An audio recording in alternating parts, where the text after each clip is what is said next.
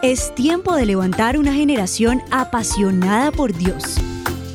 Una nueva generación con la pastora Lina Rodríguez.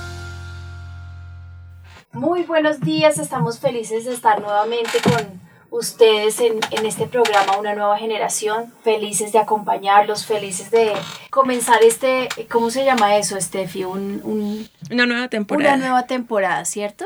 Estamos contentos de estar eh, aquí, Steffi. Bienvenida también a este programa Una Nueva Generación. Gracias. Es mi mano derecha en este programa y es una dura en todo lo que hace.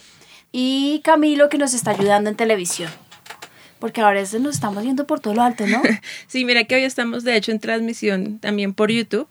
Ahí ya a través de las redes pueden encontrar el link o buscándonos pues por avivamiento en YouTube nos encuentran. Bueno, no voy a preguntar por qué estamos en YouTube, pero bueno, bienvenidos porque estamos en YouTube. Porque la gente, la verdad, los oyentes llevan mucho tiempo pidiéndolo, porque ellos de esa manera pueden compartirlo fácil con sus contactos, publicarlo en sus redes. ¡Qué responsabilidad, Steffi! Bueno, vamos a comenzar. Señor, nosotros nos presentamos delante de ti esta mañana, presentamos este programa. Yo te ruego en el nombre de Jesús que tu presencia nos acompañe que todo lo que hablemos aquí glorifique tu nombre, Señor. Quita todo nuestro ego y nuestro conocimiento para poner el tuyo, Señor, y que sea glorificado tu nombre, para que podamos cambiar y transformar las vidas de los padres y las vidas de todos los que nos están acompañando. En el nombre de Jesús, amén. Amén. Bueno, vamos a comenzar nuestro programa. Y nuestro programa de hoy teníamos que comenzar con el pie que era, ¿cierto? Con un paso firme. Mi papá dice siempre que tenemos que hacer pasos firmes a la vez todos los días. Y eso es lo que estamos haciendo. Entonces, este es el año de los pioneros y los conquistadores, Steffi.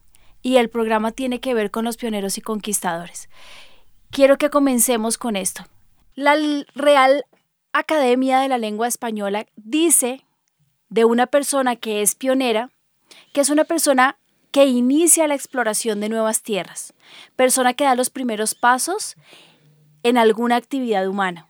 En la biología, el significado es grupo de organismos animales o vegetales que inicia la colonización de un nuevo territorio. Me gustó esa, me gustó eh, eh, esa definición, Steffi, porque sí, como seres humanos también somos seres biológicos, ¿no? Sí. Y tenemos que entrar en los campos de organismos animales o vegetales en la colonización de nuevos territorios. ¿Sabes que me gustó? Porque, bueno, uno dice, bueno, somos personas, somos seres humanos pensantes, pero hablando de animales también dice, o también organismos vegetales. Entonces, como que la creación de Dios es tan perfecta que, que hasta los vegetales mismos también en su medida son pioneros y colonizan nuevos territorios, las plantas, o sea, me parece tremendo. Así es qué es un pionero y tenemos un video del pastor que nos lo diga, porque si alguien sabe qué es ser un pionero es nuestro pastor. Sí. Entonces veámoslo, por favor. Un pionero es una persona que hace un esfuerzo adicional, un esfuerzo adicional para alcanzar un proyecto, para alcanzar una meta. Cuando todos se rinden, él todavía hace un esfuerzo más. No es un cobarde que tiene miedo no es un pusilánime que se desanima y más bien solo critica al que está allá al frente. No es un incrédulo, es un pionero. Y si este año sentimos en el Espíritu que era un año de éxodo, ¿qué sigue después del éxodo?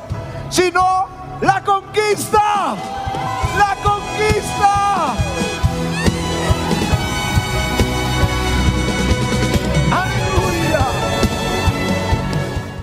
Bueno, cuando comenzamos el programa y cuando yo estaba leyendo y orando por este programa, yo decía, bueno, Señor, tiene mucho que ver para los adultos que nos hemos vuelto conquistadores y el pastor lleva mucho tiempo enseñándonos a ser impulsados, a ser conquistadores, a alcanzar terrenos, a ser victoriosos. Pero, ¿y los niños? ¿Lo estamos haciendo? O pensamos, no, bueno, cuando ellos sean grandes van a ser pioneros o van a conquistar, pero... Y no es así. No es así. Yo te aseguro que los grandes héroes de la fe comenzaron siendo niños. Y es el pensamiento el que tenemos que cambiar, transformar o prender el clic en los niños, porque ellos son conquistadores. Y sabes que uno de los juegos favoritos de los niños es son todos esos juegos que son de ganar, de aprender, de subir, de escalar, de ser el primero, de llegar, de eh, atesorar, de encontrar son sus juegos y sus roles, lo tienen en su ADN, pero nosotros siempre los estamos dejando a un paso, a un lado. No, yo soy el papá y soy el conquistador, no, soy yo el que yo voy a llegar más adelante. Y no es así. Nuestro programa hoy es cómo lograr que nuestros hijos sean pioneros y conquistadores. Cómo lograr que nuestros hijos despierten a eso. O sabes una cosa, yo pienso que es al contrario. ¿Cómo lograr que nosotros como padres entendamos que ellos, que ellos son pioneros y conquistadores y que lo hemos dejado a un lado y los hemos visto como los que nos están siguiendo en la carreta, pero que ellos pueden ir perfectamente a la par de nosotros, conquistando, llegando, siendo pioneros, siendo esas personas que el Señor quiere que seamos la punta de lanza en todo lo que hagamos. Y que nuestro pastor en la definición decía que precisamente es como Dios va a usar a estos pioneros, a estos conquistadores, para impactar a su generación. Entonces, ellos desde pequeñitos en cada generación pueden hacer la diferencia y ser pioneros. Cuando estaba pensando en este programa, quería contarles la historia de Daniel. Y Daniel fue un conquistador. Mm. A Daniel lo raptaron literalmente de su pueblo, conquistaron su pueblo y se lo llevaron como un cautivo a Babilonia. Pero eso que estaba sembrado dentro de él lo cautivó y lo llevó a ser uno de los grandes generales o de los grandes políticos de su ciudad en donde él estaba aún sin tener padres. Mira cómo lo que se impartió en su niñez, eso que se le metió dentro del alma, esa enseñanza, esos primeros pasos que le dieron en su niñez, sirvió para que él fuera una persona pionera, un conquistador, ¿no?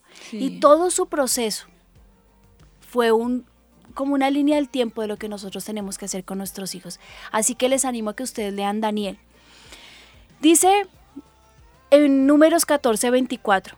Pero a mi siervo Caleb, por cuanto hubo en mí, por cuanto hubo en él otro espíritu, y decidió ir en pos de mí, yo lo meteré en la tierra donde entró, y su descendencia la tendrá en posesión. Se los voy a volver a leer. Pero a mi siervo Caleb, por cuanto hubo en él otro espíritu, y decidió ir en pos de mí, yo lo meteré en la tierra donde entró, y su descendencia la tendrá en posesión. Cuando yo lo estaba leyendo me gustó mucho porque dice, Primero dice, por cuanto hubo en él otro espíritu. Ahora, diferente a los de su generación, ¿no?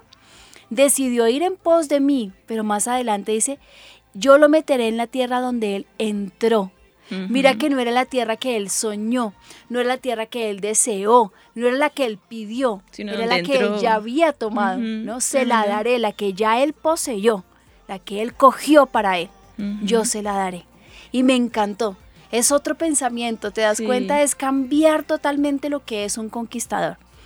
En Josué 14:9 dice entonces Moisés juró diciendo, ciertamente la tierra que oyó su pie será para ti. ¿Sí ves? Va la segunda vez, la que ya había conquistado. Y para tus hijos en herencia perpetua, perpetua, por cuanto cumpliste siguiendo a Jehová mi Dios. Mm. En Josué 14:14 14 dice, por tanto, Hebrón vino a ser heredad de Caleb, hijo de Jefone, Ceneseo, hasta hoy por cuanto había seguido cumplidamente a Jehová, Dios de Israel. Si como padres nosotros logramos que nuestros hijos sean llenos del Espíritu Santo, que haya en ellos ese espíritu de poder, de conquista, que solamente da el Espíritu Santo, se puede decir que ellos son como Caleb, que van en pos de Dios. Que lo siguen a Él. Que lo siguen cumplidamente. ¿Sabes por qué? Hoy, hoy estaba hablando con una persona que decía, es que el Señor me ha dado el paso a paso en todos mis proyectos.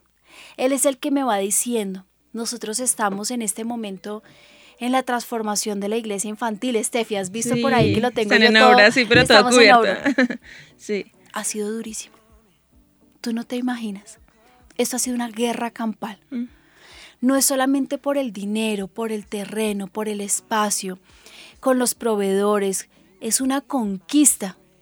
Pero nosotras cuando comenzamos el año hicimos una oración, eh, todo mi equipo de trabajo, Señor, ponemos delante de ti nuestro sueño, que es tu sueño, porque fue algo que Él nos dio. Danos el paso a paso. Somos un papel en blanco. Dinos qué debemos de hacer de hoy, qué debemos hacer de hoy en adelante. Si tú no nos guías, no lo vamos a lograr. Pero esa oración quiero contárselo a los papás, nace de un pensamiento, nace de una estructura familiar.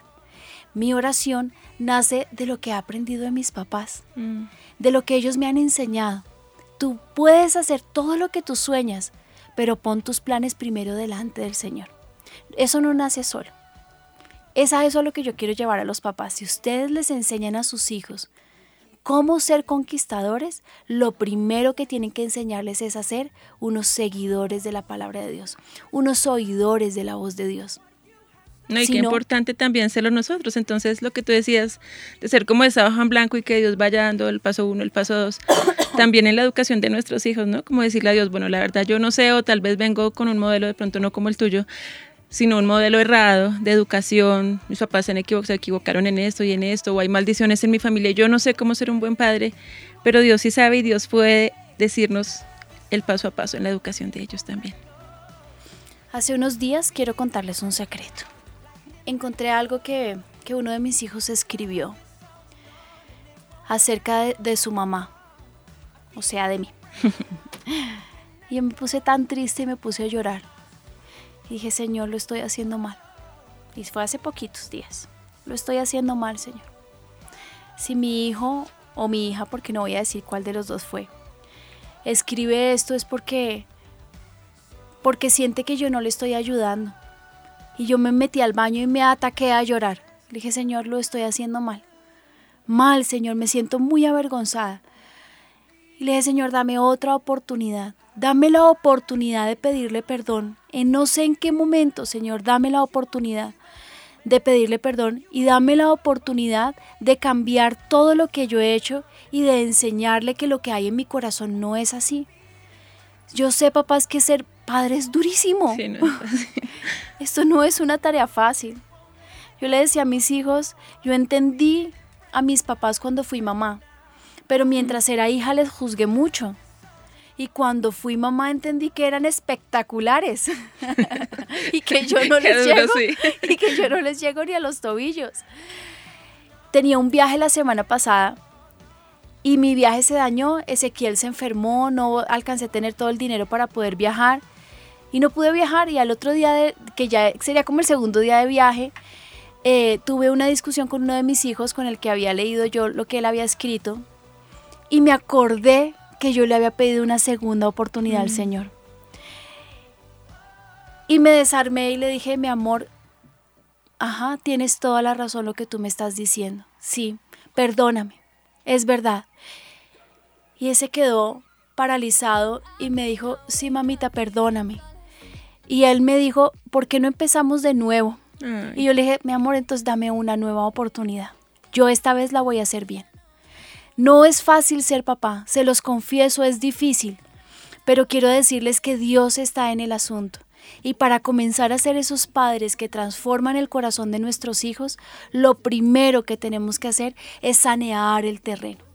Les ruego el favor que sea la oportunidad hoy de llegar a casa y poderles decir a sus hijos, si he cometido errores, perdónenme. Yo, yo soy la que más cometo errores. Sí. Me pongo delante de ustedes y les digo, de verdad soy yo, número uno, la mamá más imperfecta del mundo. Pero yo tengo algo muy lindo de rescatar, que oigo la voz de Dios. Que puedo postrarme delante de Él y decirme, ayúdame Señor, necesito ser mejor. Y para poder cambiar el corazón de nuestros hijos tenemos que sanear las, la- la- El terreno. el terreno. Limpiémoslo, limpiémoslo de toda la, la vanidad, el orgullo, de- del, del el ser tan, tan intransigentes, tan autoritarios o tan bondadosos o no sé cuál sea tu falla realmente. Yo tengo muchas, pero no sé cuál sea la tuya. Tal vez la mía es es que yo quiero demasiada perfección y si yo no soy perfecta, ¿cómo puedo exigir perfección en mis hijos? ¿no? Entonces, no lo soy. Y yo tengo que entender que cada uno de mis hijos es diferente y, y que tienen que vivir sus vivencias y yo solamente puedo ser una guía, enseñarles, mostrarles, pero tengo que ser compañía, ¿no? Para que puedan confiar en mí. Entonces, paso número uno, Seguir a Dios. seguir al Señor. Paso número dos, Vamos sanear el terreno. ¿Listo? ¿Vamos bien? Bien. Vamos en pos de Dios. El poder de la bendición. Quiero que vean esto tan impresionante que a mí de verdad me ha transformado. Sí, es un video de Thomas Alva Edison. y pues lo que su madre hizo por él. Thomas Edison, el más grande inventor de los Estados Unidos en el siglo XX, llamado el mago de Menlo Park. No porque fuera mago, sino porque inventó, la, inventó la, la bombilla eléctrica de la que hoy todos disfrutamos. El fonógrafo, la base de la, de la grabación a nuestros días. El cine, las primeras cámaras de, de cine. Un genio. Cuando era un, un niño, y un niño pequeño, yo pienso que como, como no, que están empezando a aprender a leer, tal vez menos.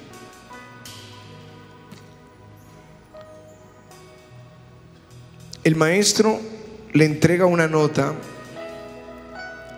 y le dice, llévatela, llévala a tu mamá. Y él viene y le dice, mamá, mira la nota que me envió el maestro. Y él abre, ella abre la nota y comienza a llorar. ¿Y qué dice mamá? Y dice, su hijo es un genio. La escuela es pequeña para él y no tenemos buenos maestros para enseñarle. Por favor, enséñele usted. Y guardó la nota. Y el niño estaba orgulloso que él era un genio. El más grande inventor del siglo XX. Cuando ya era famoso mundialmente.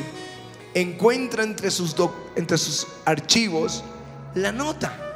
Y abre la nota que la mamá le leyó y la nota no decía lo que la mamá le leyó. La nota decía, su hijo está mentalmente enfermo y no podemos permitir que venga más a la escuela. La confesión de la mamá, la fe de este niño de que él era un genio, lo convirtió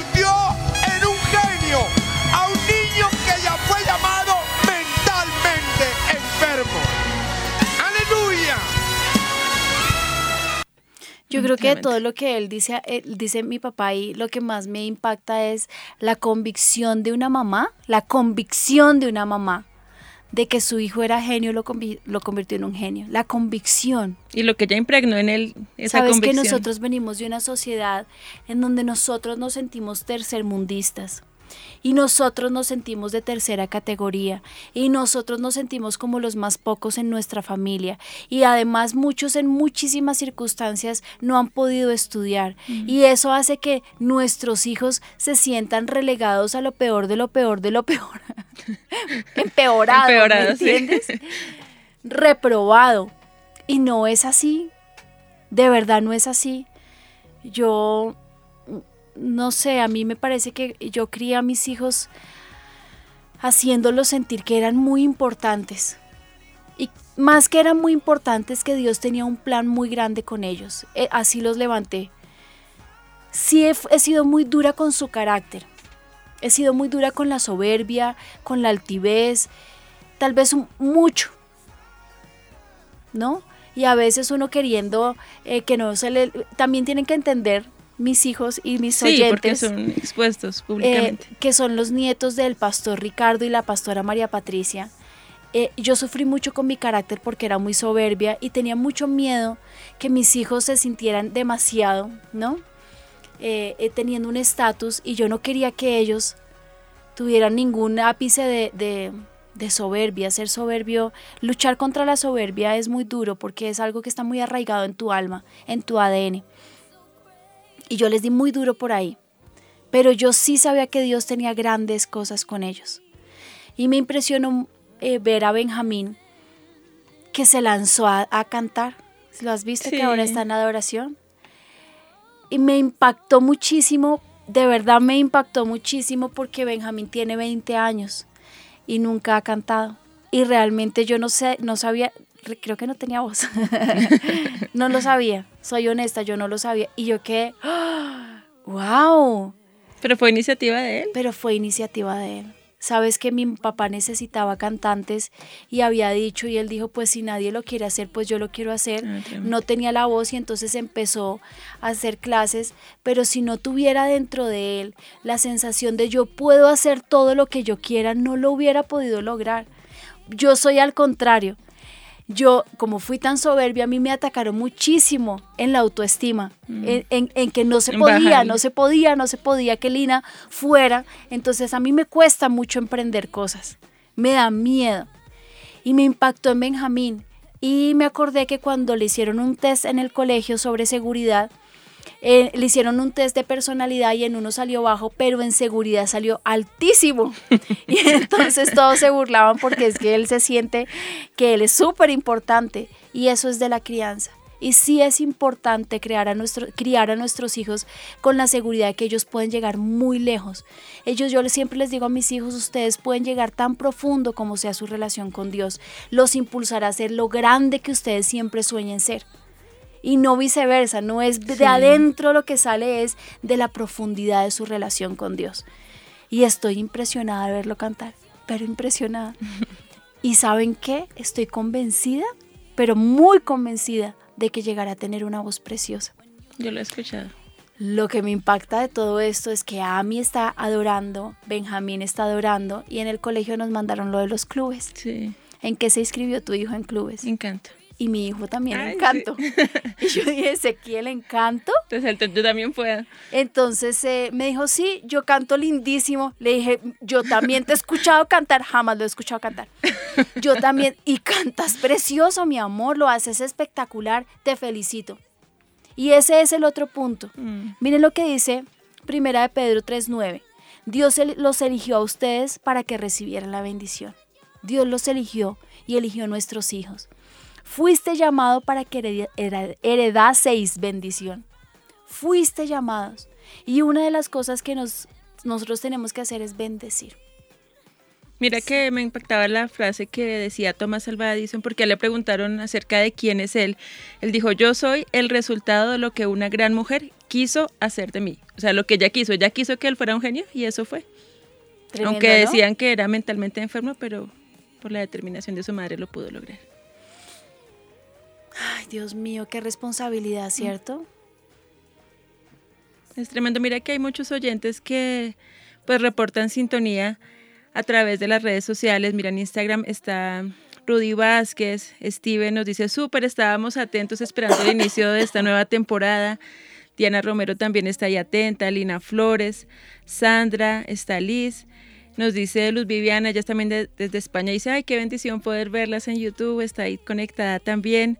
Juliana García, bueno, ella dice, yo siempre estoy en sintonía con el programa, siempre los escucho, me encantan, también en podcast eh, hay muchos oyentes que están conectados, pero nos dice Juliana, tengo varios años congregándome en avivamiento y pues ya mi hijo también es adolescente, ya está en grado 11 y la verdad esos últimos años no han sido difíciles porque pues ya en la adolescencia como que a veces las cosas de un niño que venía siendo tan fácil de criar como que se complica un poquito. Sí, es durísimo, ¿sabes? No es, no es fácil, no es No es un poquito, No, es no, mucho. es muy duro. Sí. Es Está, duro. mira. yo lo veo con Kiki. Kiki el año pasado estaba súper abierto y llegaba y me decía, mami, ¿cómo te fue en el colegio? ¿Cómo? Y esta semana le dije, oye, ¿y tú por qué no me volviste a preguntar cómo me fue en el trabajo? Para que yo te pueda preguntar cómo te fue en el colegio.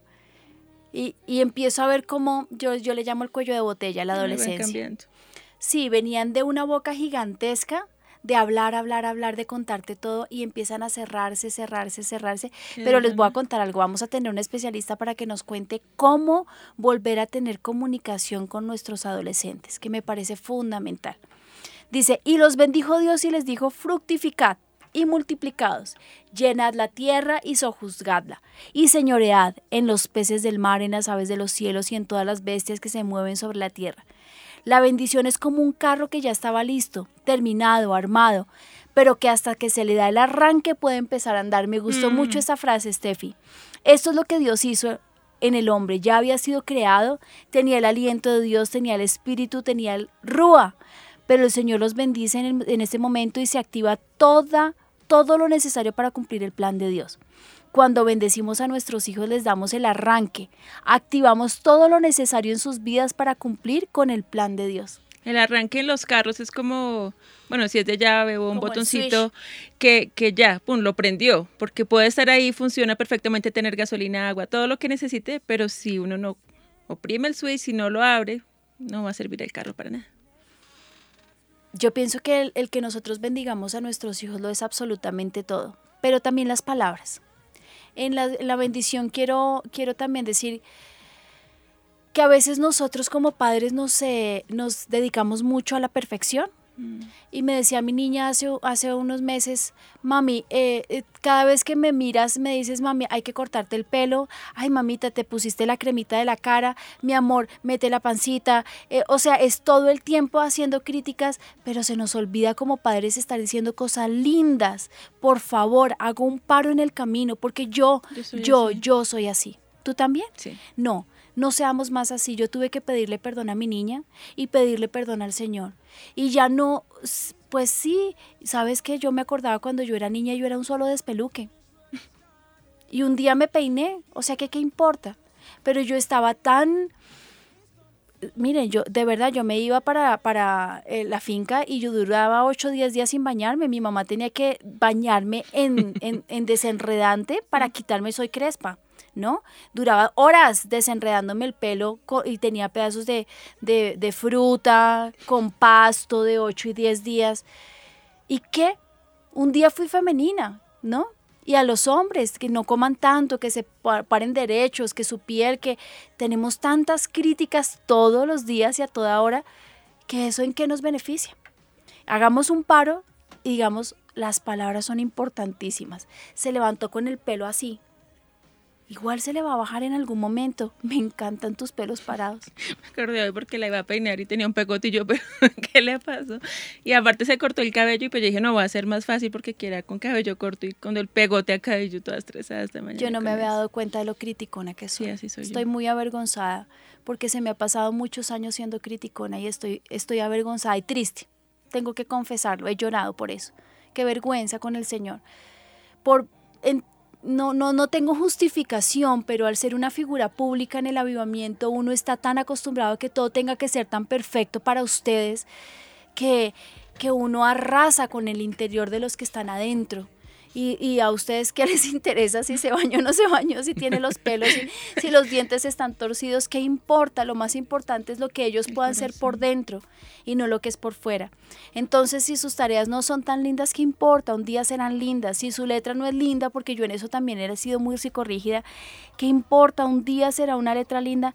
Y si se dan cuenta con los años, menos vamos a utilizar la letra. Y ahora todo es digital, ¿no? Entonces, ¿qué importa? Relajémonos muchísimo, no un poquito. Relajémonos muchísimo y entendamos que nuestros niños, el tiempo se pasa volando. Aquí en el intermedio les estaba diciendo que, que eh, me quedé hasta muy tarde viendo fotos de Kiki, que de un momento a otro pasó Ay, eso sí es de duro. medir 30 centímetros a medir 1,80, tre- 1,73 está Ay, ¿en midiendo. serio? 1,73. ¿En qué momento? ¿En qué momento se me pasó el tiempo? Pero me quedan años y esa es la segunda oportunidad que pido también en eso, ¿no? Señor, tiempo para poderlos bendecir. Los lindos que son, su buena letra, cómo son de emprendedores, cómo son de madrugadores, em, cómo comen, de lindo, no sé, cualquier palabra que ustedes le digan a sus hijos de alegría, que llene sus corazones es importante. Acuérdense ustedes cuando eran niños, que uno llegaba con buenas calificaciones y le decían, pero puedes mejorar. A mí cómo me ofendía eso, Mm. Pero puedes mejorar. Hombre, ¿y cómo mejoró no un 5 sobre 5? Difícil, ¿no? Sí. Pero puedes mejorar. Y yo me formé en una imagen que tenía que ser tan perfecta. ¿Y qué? A ver si me acuerdo de multiplicar, de dividir, de, de nada, porque es que realmente, real, de verdad que no me acuerdo haber ido al colegio de matemáticas. No, La que- bendición empodera, eso me gustó. El bendecir a nuestros hijos, decirles todo lo que Dios dice de ellos. La bendición nos pone en autoridad. La bendición no son solo palabras. La bendición también son oraciones. La bendición es interceder por nuestros hijos todos los días. La bendición es clamar por ellos. La bendición es un abrazo. ¿Cuántas veces no hemos, nos hemos sentido que ya no alcanzamos ni a respirar de la angustia que tenemos? Y cuando nos postramos en el secreto sentimos el abrazo del Señor. No son palabras ni versículos, es solamente que Él está ahí con nosotros. Sí, y eso nos da la fuerza para seguir adelante. Nuestros hijos necesitan ellos, un sí. abrazo también. Y eso les va a dar la fuerza para ser conquistadores. La bendición nos habilita para prosperar. Me gustó eso. La bendición nos habilita para prosperar. La bendición está ligada a la unción, pues nos da el poder para hacerlo, lo que Dios nos manda a hacer. Tercero, pero yo como había sumado uno sería el cuarto, la obediencia. Y tenemos este video de nuestro pastor. ¿Qué es la obediencia? Escúchenme porque la gente quiere la bendición. Y corren al altar como lo vimos ayer. O levantan sus peticiones, quieren todas las bendiciones, pero viven en, en inmundicia y pecado.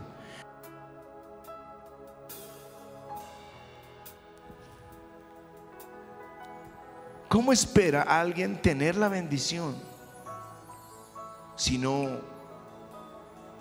si hace lo que quiera, es rebelde contra Dios y su palabra? Pero a la hora de que eh, el Señor va a desatar una bendición, son los que están al frente. Pero no, no es posible. La escritura dice, acontecerá que si oyeres atentamente a la voz de Jehová, tu Dios, para guardar y poner por obra sus mandamientos, que yo te prescribo hoy, también Jehová tu Dios te exaltará sobre todas las naciones de la tierra y vendrán sobre ti todas estas bendiciones y te alcanzarán. ¿Tú te imaginas las bendiciones corriendo detrás tuyo? Diciendo, espere que Dios me envió para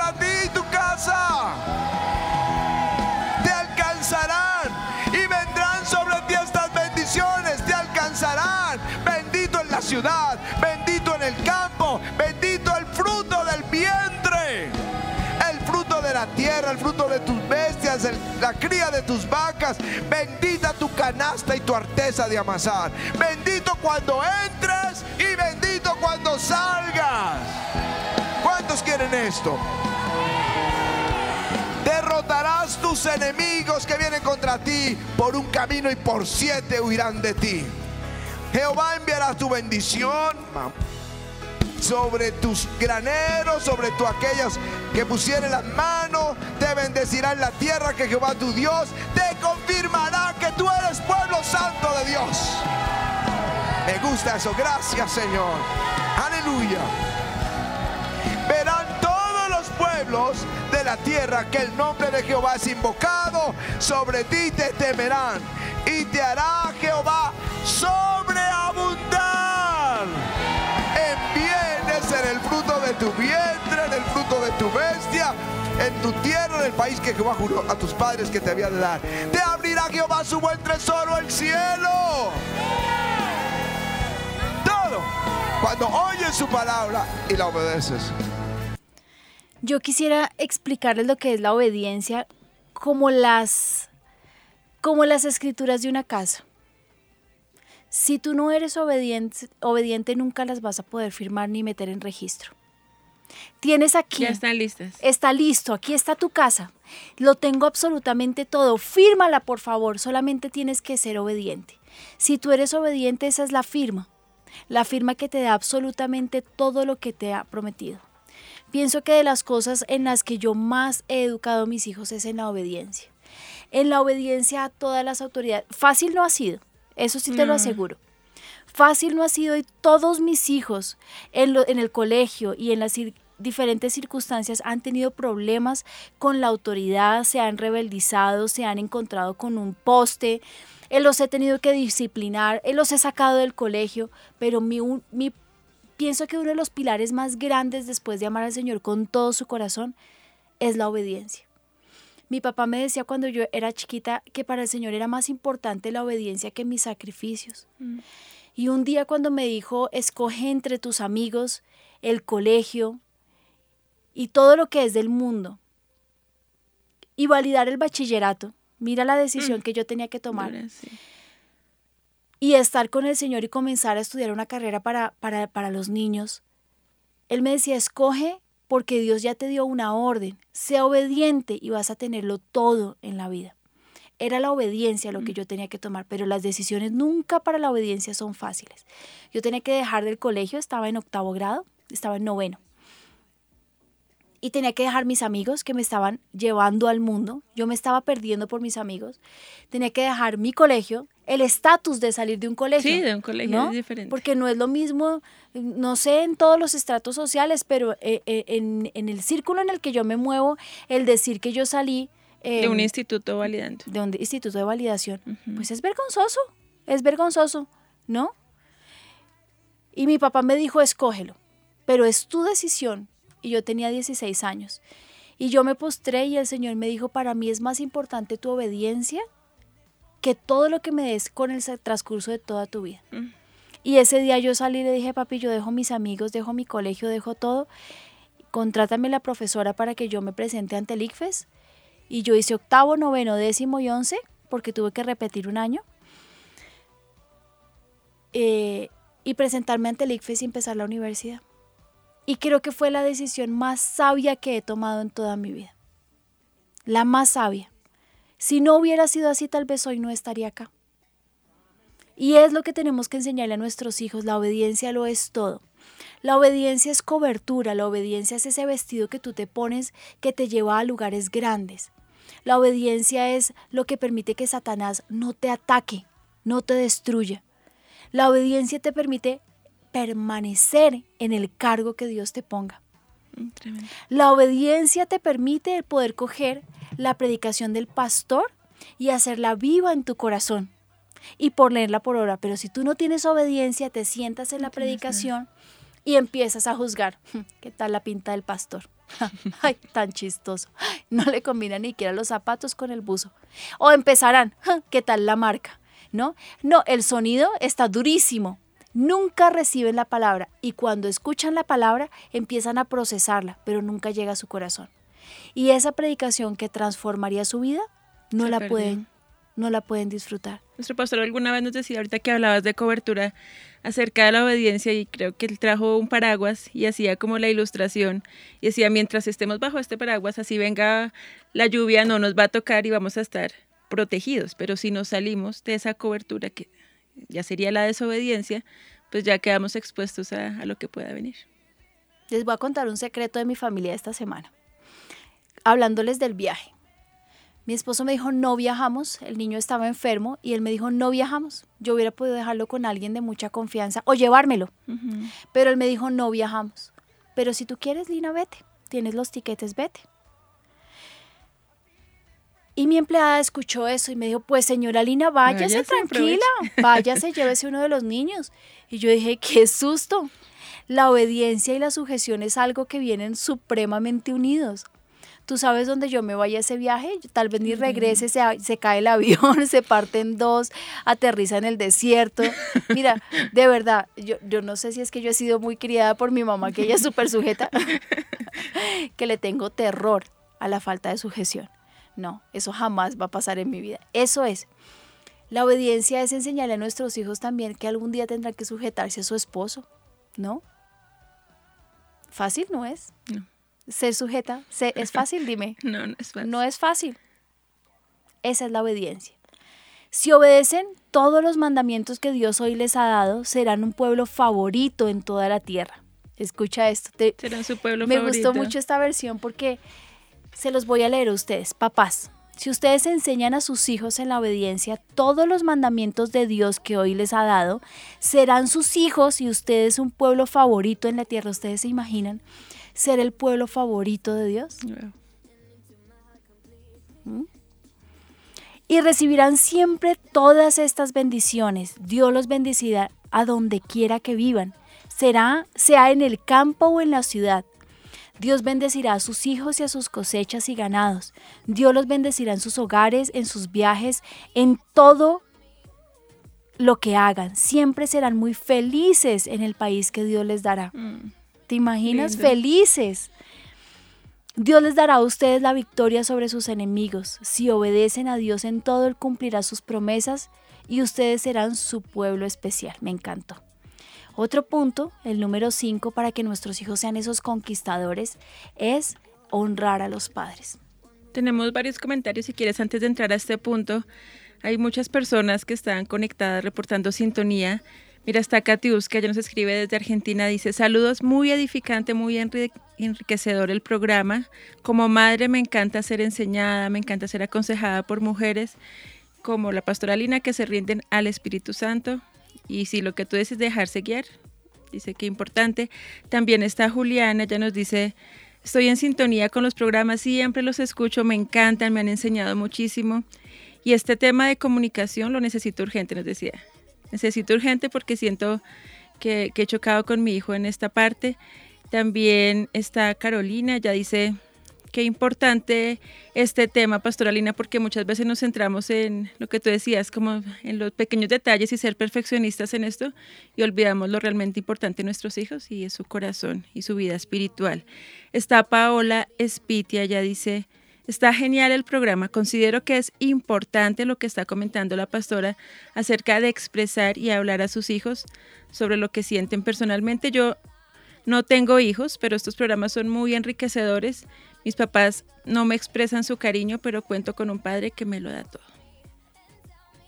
Y seguro, seguro, seguro que te aman muchísimo. Seguro darían su vida por ti. Desafortunadamente estamos en una sociedad y nos han criado sin la facultad de, de, dar halagos. ¿Por qué? No, y a todas las personas por su educación o algo no se les facilita. Das de cuenta cómo es que una persona conquista a la otra con halagos. Qué lindo, cómo te ves de bien, eres inteligente, ¿no? Es la forma de conquistar. Y nosotros como padres que se nos ha dado boca y nos dan semejantes hermosuras de niños, se nos dificulta. O no es que a mí no se me dificulta en la niñez. O yo a ese que le digo lo espectacularmente lindo, tanto que él se siente divino. Miren que con los niños siempre, pero con la niña, yo he sido más dura. Eh, su pelo, su piel, su... Tienes que ser perfecta y perfecta para quién, qué carambas perfecta para Dios es y lo importante es su corazón. Y si por fuera está con granitos o espelucada o, o si están gordos o flacos, yo no sé, hombre, qué me pasó. Estoy tan avergonzada. Me quiero dar contra una pared. Alguien que me preste una escoba. Mira que acerca de eso, pues Así somos los papás. Tienes que saberlo, Cabelo, que uno uno, hay unos días que uno se siente cuando salen con logros, soy un papá espectacular. el otro día, el Pero el, el 80% del tiempo uno quiere darse contra la pared. Uy, mi chica, cómo nos estamos portando de mal. Mira que acerca de esto y de lo que hablabas de la otra oportunidad, también hay muchos testimonios y hay muchas mamás, pues las que lo tienen los hijos pequeñitos, como en mi caso, pues yo digo, bueno, todavía puedo corregir muchas cosas, pero hay otros que dicen, no, pues ya se fue de la casa o ya está entrando en la adolescencia, ya son incluso hijos adultos y yo nunca les expresé el amor, pero están diciendo, yo creo que como dice la pastoralina, nunca es tarde y así pues, ella tenga su hogar, voy a Vamos a hacer un programa sobre cómo expresar el amor, que me parece lindo, porque la pastora Vicky me estaba diciendo hace unos días, me dice, Lina, el daño que le han hecho a los niños, los papás que les dicen eres espectacular, victorioso, eres el campeón, mi campeón número uno, y el niño no sabe cómo luchar contra las, las dificultades en la vida. Entonces, mira que también uno tiene que ser como muy equilibrado, ¿no? Decirle cosas lindas, pero tampoco decirle falsedades. Tú todo lo vas a lograr, eres súper victorioso, eres... Y cuando se enfrente contra los problemas, ¿cómo tiene que hacerlo, no? sería muy bueno que nosotros estudiáramos, hiciéramos un programa, aprendo mientras se los estamos preparando, aprendemos, y, y, les podemos decir cuál sería el equilibrio perfecto entre amor, halagos y enseñarles a ser, no sé, mm, aterrizados en la vida. No, y es importante que ellos aprendan a enfrentarse a la frustración porque de ahí, uy, yo estuve mirando unas encuestas y unas cifras altísimas de depresión en niños y se debe a esto porque los niños o sea, son eh, como que eh, están como tan protegidos como en una burbuja que cuando medio se enfrentan al mundo real y tienen un inconveniente o no pueden hacer algo, o sea, no saben cómo reaccionar y ahí mismo depresión. Se, desbarata. Mm. Bueno, entonces estamos hablando de honrar a los padres como uno de los principios para que nuestros hijos sean victoriosos, sean conquistadores. Y saben que esto es súper importante. No le permitan a sus hijos las faltas de respeto con ustedes. No es posible. Pero una de las formas de enseñar a nuestros hijos a honrar a sus padres, se las voy a decir, es con el ejemplo. Es como honramos nosotros como papás a nuestros padres, los abuelos de nuestros hijos. Yo pienso que eso es fundamental. O también a los suegros, porque de pronto alguien dice, bueno, yo no tengo papás, pero ¿cómo se comporta con sus suegros? Exactamente. Y si nosotros cogemos a los viejitos, estos chuchumecos canzones, es que me tiene aburrida, es que son todos babosos, eh, pues de la misma forma nos van a tratar a nosotros. Uno. Y dos, mira, hace, hace como ocho días le digo a Ezequiel, ¿sabes qué, Ezequiel? Me molesta tu forma de ser. Mira cómo te estás comportando y me molesta cómo te estás portando. Se quedó callada y me, se voltea y me dice, ¿sabes qué, mami? Me molesta tu forma de ser. Mira cómo te estás comportando. me dio tanta risa. Me dio risa. entiendan que es mi cuarto hijo, ¿no? Y, estoy cansada de dar juguete, de dar vara. Y a mí me, se quedó mirándome y me dijo, si hubiéramos sido nosotros, mami, tú nos hubieras dado muy duro. Y eso me cimbroneó y cogí la vara, lo llevé a su cuarto y lo discipliné. Le dije, a mí me respetas. Es la primera y la última vez que tú te enfrentas y tú me juzgas diciendo si te gusta o no mi carácter. Sí, porque uno lo ve chistoso, pero sí está. Pues chistoso, chistosísimo. Pero qué falta de respeto. Esas son las pequeñas cosas que nosotros no podemos permitir. Honra a tu padre y a tu madre como Jehová Dios te lo mandó, para que sea prolongados tus días y para que te vaya bien sobre la tierra que Jehová Dios te dio. Obedezcan y cuiden a sus padres y a su madre. Así les irá bien y podrán vivir muchos años en el país que les voy a dar. Miren, no permiten que sus hijos les digan tan bobita, tan ridiculita, mi mamita es tan feita, ay, tan flaquita, tan gordita. No permitan, a mí me respetas, ¿no? Y saben que pónganse un poquito sensibles. Mira, ¿sabes qué? Y eres mi corazón cuando me dices esas cosas. Respétame. Mi mamá tenía un dicho que a mí me dolía mucho. A mí no me quieras, pero respétame. y uno quedaba y, y ponía la nariz en el techo a mí no me quieras, pero respétame. Indignada, claro. Pero mira que me impactó porque dice que de los diez mandamientos que Dios le dio a Israel, que los encontramos en Éxodo 20 o en Deuteronomio 5, dice, este es el único de los diez que tiene promesa. Que tiene promesa, sí, eso lo hemos hablado y los papás tienen que saberlo. Yo le decía a mi hijo en su adolescencia, gracias a Dios ya pasamos por ahí con Benjamín. Gracias Señor Jesús, tú eres fiel. Ya saqué uno en la adolescencia. Bueno, yo le decía, papito, si yo te permito las, faltas, las faltas de respeto conmigo, te estoy haciendo un mal terrible, porque te cierro las puertas del cielo, acorto tu vida, permito que se acorten los días de tu vida y que todo lo que tú hagas te vaya mal. Entonces, ¿te lo permito? No, ¿cierto? Entonces, bájale al moño, le digo yo a mis hijos. ¿Saben qué es bajarle al moño? Porque cuando se les empina el moño, o sea, se hacen se, antipatiquísimos. Sí, exactamente. Tenemos un video del pastor. Oigan, ¿hasta qué horas es nuestro programa? Hasta las doce y media, una. Ay, ¿qué tal? No, señores, hasta las doce y media. Doce y media, listo. Tenemos un video del pastor. Honra a tu padre y a tu madre, como Jehová tu Dios te lo ha mandado, para que sean prolongados tus días. Y para que te vaya bien sobre la tierra que Jehová tu Dios te da. A mí me gusta ese pasaje. Me gusta porque lo aprendí de mi papá. Ellos pasaron, eh, el abuelito murió cuando mi papá apenas tenía tres años y les tocó vivir momentos muy difíciles, perder todo lo que tenían, ir viendo cómo se perdía, se perdía hasta quedar en cero en la calle y él empieza a levantarlo, Dios a levantarlo. Y lo primero que hace es comprarle la casa, una pequeña casita a la mamá. No para él, no para él, primero ella. Estaba pendiente de cuidar que no le faltara nada. Y Dios empezó a bendecirlo, a bendecirlo, a bendecirlo. Y le dio 95 años de vida.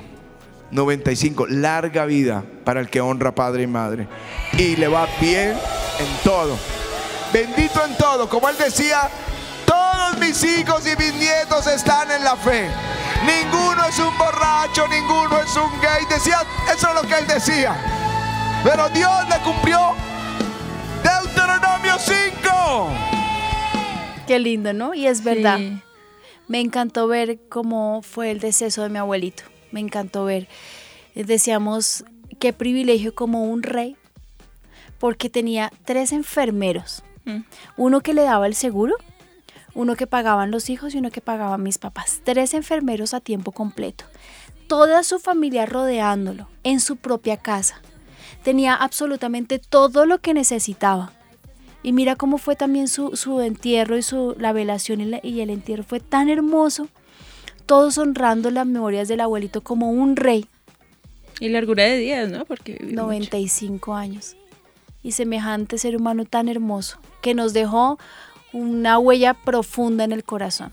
Ayer en el Fake College, yo dicto clase de pedagogía, le pregunté a los muchachos cuáles eran sus sueños, ¿no? Y cómo sus sueños se entrelazaban con los sueños de Dios. Y uno de ellos dijo, pastora, mi sueño es ser pianista y quiero con siendo pianista ir a todo el mundo y que la gente sienta la presencia del Señor cuando yo toque y ganar dinero para comprarle una casa a mi mamá. Pero mientras él estaba diciendo eso, cuando él dijo, dale una casa a la mamá, la presencia del Señor cayó sobre él. Y me impactó tanto y el Señor me dijo, voy a cumplir todo lo que Él me pidió. Y se lo dije y me acordé ahorita viendo el video. Qué impresión, me- de verdad me impacta como cuando nosotros ponemos en nuestro corazón el deseo de honrar a nuestros papás, el, el deseo y la firme decisión, Dios decide que nos va a dar absolutamente todo lo que queramos. Pero mira que eso va en la educación porque uno ve, como tú decías, jóvenes a veces sin recursos, sin posibilidades, ni siquiera para ellos, ahora para pensar para sus papás. Pero desde, desde pequeños tienen como ese sueño, cuando yo crezca, para mi mamá, su casita, su que no le falte nada. Mientras que hay otros que de pronto lo pueden tener todo, todas las posibilidades. Pero ellos están es pensando en ellos. Yo, bueno, yo qué voy a hacer y mis sueños y mi casa y mi carro y todo para mí, pero no, no lo traen como impreso en su corazón. en no su sé. corazón. Mi niña me decía hace unos días, mami, yo quiero que tú tengas una casa gigantesca y con todas las cosas y quiero ayudarte a que tú la tengas. Y yo decía, "Ay, tan linda mi chiquita, ¿no? Sí. Qué lindo deseo. Mi esposo dice que cuando él ganó sus, sus primeros pesitos, lo primero que hizo fue comprar el terreno y luego con todo el dinero que ganó, eh, de ahí a, a un año, le construyó la casa a sus papás. Y él dice, he hecho muchas cosas en la vida, pero la que más satisfacción me ha dado fue haberle comprado una casa a mi mamá. Tremenda, ¿no? Otra cosa que nosotros podemos hacer para que nuestros hijos sean conquistadores y pioneros es que miren que todas son, son tips demasiado importantes, ¿no? Yo pienso que nos tenemos que hacer un paro en el camino y decir, yo siempre digo lo mismo en el programa. Un alto en el camino. Entonces podemos ponerlo sección, paro en el camino, sección, paro en el camino, tarán, tarán, ¿no? Por favor, que todos los días pensemos en estos puntos. Un día bendecir nuestros hijos, bendecirlos todos los días, toca bendecirlos todos los días. Todos los días el que voy a contar a, a continuación, que es clamar por ellos. Todos los días ver que cuando se estén portando mal con nosotros, aclararles que su vida depende de la honra que nos den a nosotros como padres. El que ellos tengan temor de Dios y hagan todo lo que el Señor les diga. Les estoy dando un- como un resumen. ¿Y cuál era el otro? Seguir a Dios cumplidamente, Ya. que fue el primero. Mirar. La obediencia La obediencia, la honra a los padres, y el que yo les dije, sanear el camino. sanear el camino. ¿Saben que lo pueden hacer todos los días? Todos los días nosotros podemos. ¿Cuántas veces? 70 veces 7 dice el Señor que podemos perdonar. Perdonar, porque también nosotros los papás nos llenamos de unas bobadas de los hijos, sobre todo en la adolescencia, papás. En la adolescencia nos quedamos con que el día anterior el hijo llegó y no nos saludó y nos quedamos como resentidos. Perdonemos a nuestros hijos, pues es que no son perfectos, no son. Perdonémoslos y restauremos la relación. Bueno, y vamos con el quinto y el último que es el clamor. Dice, su nombre significa dolor. Eh, estamos hablando de sí. ¿no? Este es el ejemplo de Jabes. Su nombre significa dolor e invocó Jabes al Dios de Israel diciendo, oh, si me dieras bendición y ensancharas mi territorio, y si tu mano estuviera conmigo y me libraras del mal para que no me dañe, y le otorgó Dios lo que pidió. Jabes fue un conquistador, fue un pionero en su familia, clamó a Dios, invocó al Señor y Él le otorgó lo que pidió. Enseñemos a nuestros hijos a orar, a interceder, a clamar en- al Señor en sus batallas diarias, en sus planes, en sus sueños, desde pequeñitos. Y hay oportunidades, miles, todos los Sí, días, todos los días, para enseñarles a los niños a clamar y a pedirle al Señor. En la Navidad, para sus juguetes. Eh, eh, porque tienen miedo al entrar al colegio, vamos a clamar y vas a tener. Porque tienen miedo. Ese que él tenía mucho miedo a la profesora que le iba a tocar. Y parece que la que le tocó está espectacular, está feliz con su profesora. Le pedimos al Señor que tuviera una buena profesora. Por enfermedades, por salud, por eh, bienestar, por alegría, por los amigos. Todos los cualquier días cosa, podemos enseñarle a nuestros hijos a clamar. Todos los días. Y algo súper importante, nosotros como padres tenemos que clamar por nuestros hijos. Hace unos meses es- que empezó Kiki, está entrando en la adolescencia, cumplió 14 años. Y con Benjamín siempre fue complicado. Yo le decía, Señor, no quiero, no quiero, no quiero tener que pasar por esto. Y mientras me estaba quedando dormida, el Señor me dijo, pues haz un voto y clama por él. Y yo dije, "Ah, pues sí, ¿no? En cambio de ponerse uno a quejar, Sí. porque uno no clama.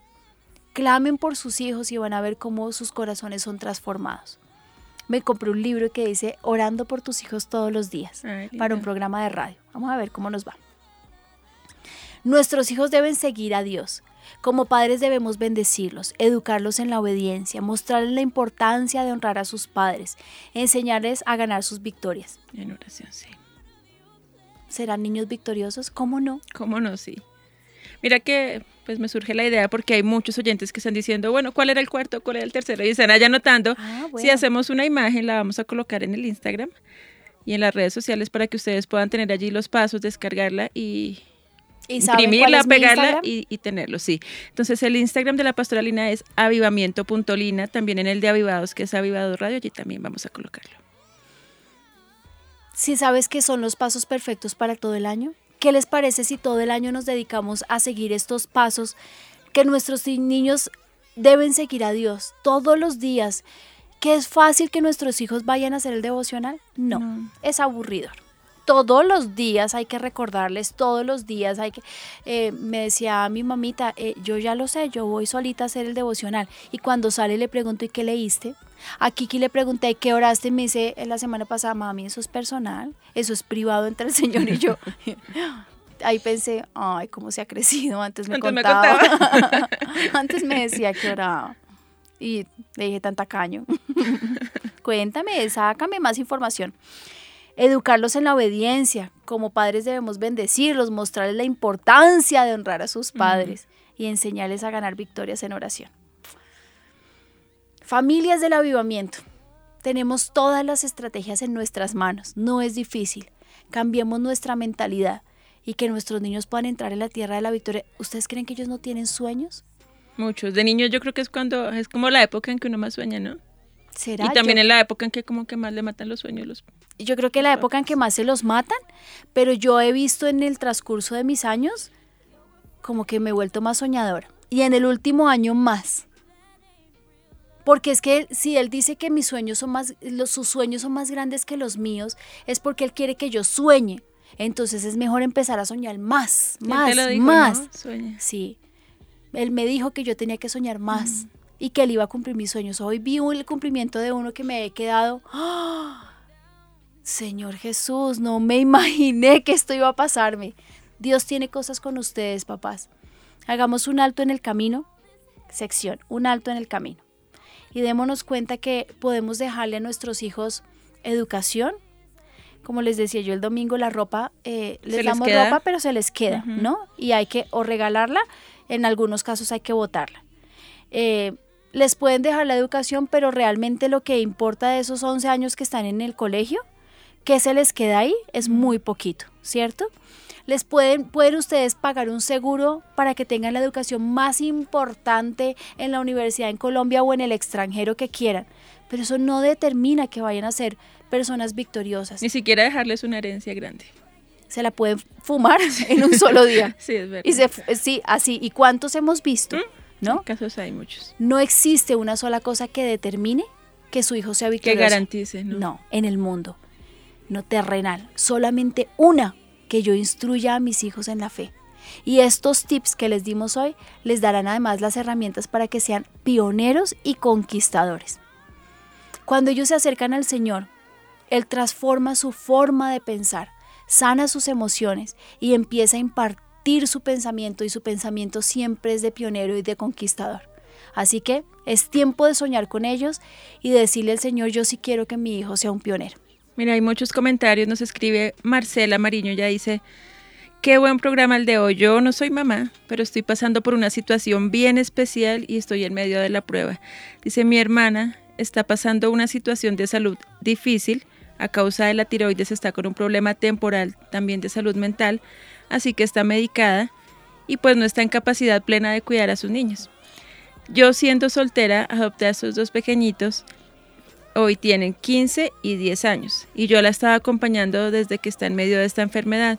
Dice, ahora me veo en una situación en la que debo guiar y asumir un rol especial de tía Estoy viendo al niño de 15 años muy rebelde, especialmente con su mamá, y es todo un reto que yo me siento, no me siento preparada para asumir con responsabilidad, quiero ayudarlos de la manera correcta. Y aunque a veces siento que voy a hundirme, el Señor me envía este programa y es como un salvavidas para ella, para cogerse de ahí y decir, bueno, yo también puedo, bueno, no son mis hijos, pero Dios me los ha colocado a mi cuidado y va a empezar también a practicar estos cinco o seis puntos. Saben que una de las herramientas que a mí me ha dado el Señor para pasar todas las dificultades con la educación de mis hijos es la oración. Muchas veces no tengo ni idea qué hacer, de verdad muchas. Muchas me asusto, en otras me bloqueo, pero la única forma como yo veo que ellos han salido adelante es me postro, lloro y clamo, dame la solución Señor, tú los creaste, dame la información para poder llegar a ellos, dime qué debo cambiar y yo lo voy a hacer y dime cómo debo hablarles porque no tengo ni idea cómo hacerlo. Pero la única forma de educarlos de verdad es orar. Dios es fiel, siempre, siempre nos responde. De una forma o de otra, pero Él no se queda callado. Y Él nos habla. Y Él nos da la situación, el, la circunstancia, el momento, no, el momento perfecto para que podamos meter su palabra, para que podamos hacer una restauración. Yo sin Él no hubiera podido, de verdad que yo no tengo ni idea ni idea cómo lo hacen en el mundo. Deben sufrir mucho los papás que no tienen al Señor, porque con el Señor Él te da todas las estrategias. Así que papás, si se sienten angustiados porque no saben cómo volver al corazón de sus hijos, el Señor me dijo hace unos meses que Él haría. Este sería el año en que Él haría volver el corazón de los padres a los hijos y el de los hijos a los padres.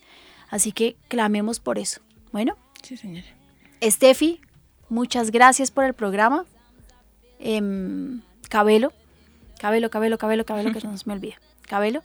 Eh, y a todos los que están con nosotros, estoy feliz de haber estado con el programa con ustedes nuevamente y nos vemos en ocho días. Hay y unos saludos porque no me lo perdonarían. Están aquí, por favor.